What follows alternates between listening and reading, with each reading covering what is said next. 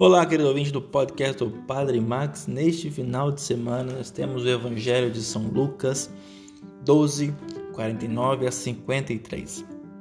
Lembrando que estamos ainda na viagem de Jesus rumo a Jerusalém, do nono capítulo de Lucas ao décimo nono, mais ou menos, a gente encontra esse percurso.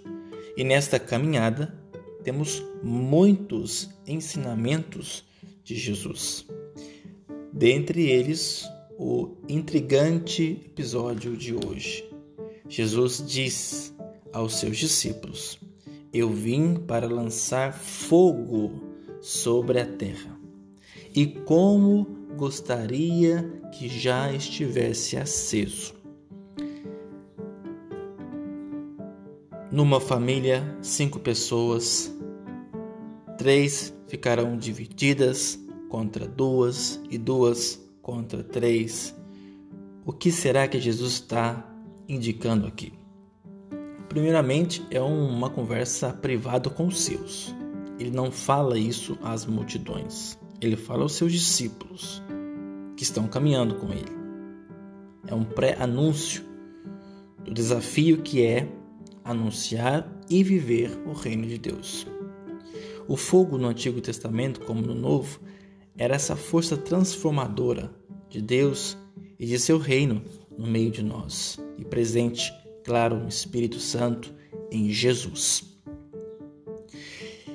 E Jesus queria que isso já estivesse acontecendo, porque muitos profetas já falaram de Deus, anunciaram a palavra, mas parece que o povo ainda estava morno.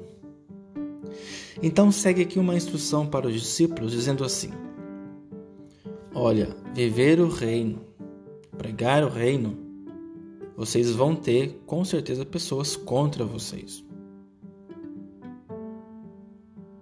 Vocês vão ter dificuldades. Então eu estou já avisando, deixando claro que depois que vocês assumiram essa missão, vocês não vão viver numa realidade, como nós dizemos por aí, num mar de rosas. Não.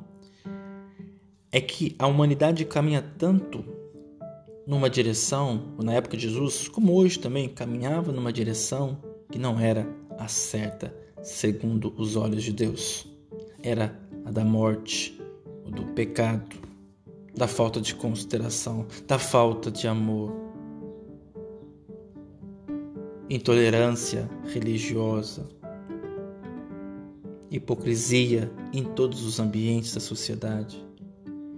E voltar-se para Deus, entrar no caminho de Deus, do seu reino, ia com certeza será algo difícil de ser anunciado e mais ainda de ser vivido.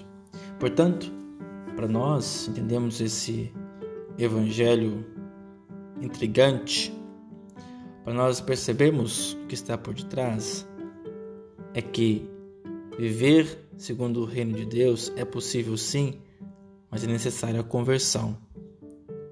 E Jesus hoje está preparando os seus discípulos para esse desafio, como nos prepara hoje também. No mundo de hoje, o Evangelho não é aceito em todo canto.